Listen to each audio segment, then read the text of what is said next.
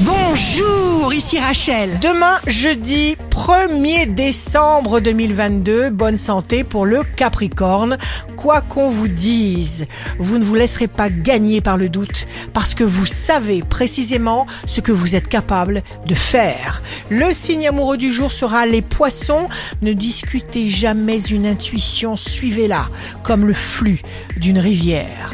Si vous êtes à la recherche d'un emploi à la balance, vous vous maîtrisez sans faille, sans vous torturer, parce que vous éliminez ce qui est superflu par amour de vous.